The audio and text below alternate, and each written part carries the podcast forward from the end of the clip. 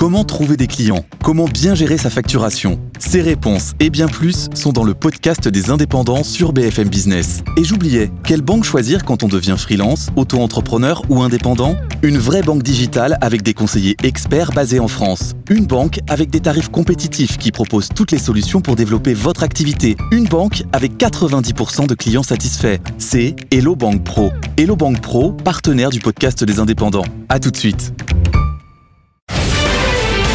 BFM Business, BFM Patrimoine, la polémique. Nicolas Dose, bonjour. Bonjour. Coup de théâtre sur l'avenir de la voiture à essence en Europe. L'Allemagne bloque in extremis la signature de l'accord qui prévoyait la fin des ventes en 2035. Que s'est-il passé? Il se passe ce qui se passe chaque fois que vous prenez une décision politique euh, un peu à la va-vite, un peu intuitivement, la main sur le cœur, à l'apparence vertueuse, dictée par l'émotion d'un événement qui vient de se produire sans étude d'impact, et que cette décision politique finit par se heurter à la réalité. Et que vous réalisez tout simplement qu'elle est intenable. hein. Vous prenez François Hollande, 2012, je ramènerai à 50% la part du nucléaire dans la production d'électricité. Je vous fais pas un dessin aujourd'hui, je crois que c'est pas la peine de revenir sur l'histoire. Vous prenez l'histoire des ZFE, là, toutes les, toutes les grandes agglomérations qui passent la main sur le cœur à la ZFE. On va interdire les centres-villes aux voitures polluantes. Ça, vire à la bombe sociale. Même la ville de Lyon, pourtant administrée par les Verts, décide de se donner plus de temps. Alors peut-être effectivement guidée par un calendrier électoral. Et je vous prévois la même chose avec euh, la décision d'interdire à la location un, logement qui, est classé G. Parce que euh, énergivore. Quand on va réaliser le nombre de logements que ça représente, qui sont interdits à la location, qui vont venir siphonner le parc de logements locatifs, c'est juste une hécatombe en perspective. Tout ça, ce sont des décisions qui sont des décisions euh, intuitivement euh, cohérentes, politiquement efficaces, mais sur le terrain et dans la réalité difficilement applicables. C'est exact- exactement ce qui se passe. On est en 2021, Dieselgate, Volkswagen, scandale en Europe.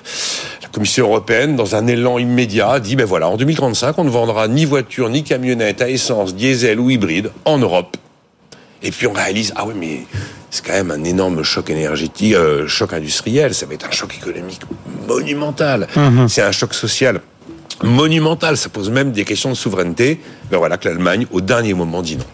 Que s'est-il passé du côté allemand? Eh ben, du côté allemand, la coalition, alors il y a aussi un jeu politique en Allemagne, en attendant, la coalition a fini par acter, peut-être sans que euh, euh, le ministre Lindner des Finances et de l'économie ne s'en rende vraiment compte, a fini par acter le- la volonté de refuser de signer l'accord. Demain, mardi 7 mars, les 27 devaient se retrouver pour entériner définitivement ce qui a déjà été validé par le Parlement européen, ce qui veut dire qu'à la suite de la signature de demain, hein, eh bien, le texte était absolument inamovible et inaliénable. On ne pouvait plus rien changer, plus rien modifier. Auparavant, il y a eu des, des discussions, des négociations. D'ailleurs, les Allemands avaient déjà eu quelques dérogations, notamment sur des carburants synthétiques. Mais leur argument, là, c'est de dire qu'il faut des garanties supplémentaires.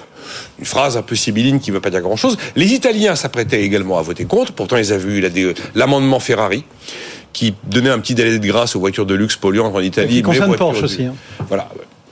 Ça concerne Porsche Ouais. bon, et voilà. Ça concernait 10 000, euh, 10 000 euh, voitures vendues par an en Italie à peu près. Les Polonais ont dit qu'ils s'abstenaient, les Bulgares ont dit qu'ils s'abstenaient. Voilà maintenant que les Allemands disent qu'ils s'abstiennent. Nous n'avons plus la majorité qualifiée pour valider le texte demain, donc c'est reporté sine die. Il faut 55% des États représentant 65% de la population au minimum. On les aura pas. Donc les Allemands viennent de d'enterrer pour l'instant cet engagement européen d'arrêter la vente des voitures thermiques, des véhicules thermiques en 2035. Ça veut dire que ça ne se produira pas 2035 On peut gommer euh, Ah oui, ça veut dire que vous pouvez gommer 2035.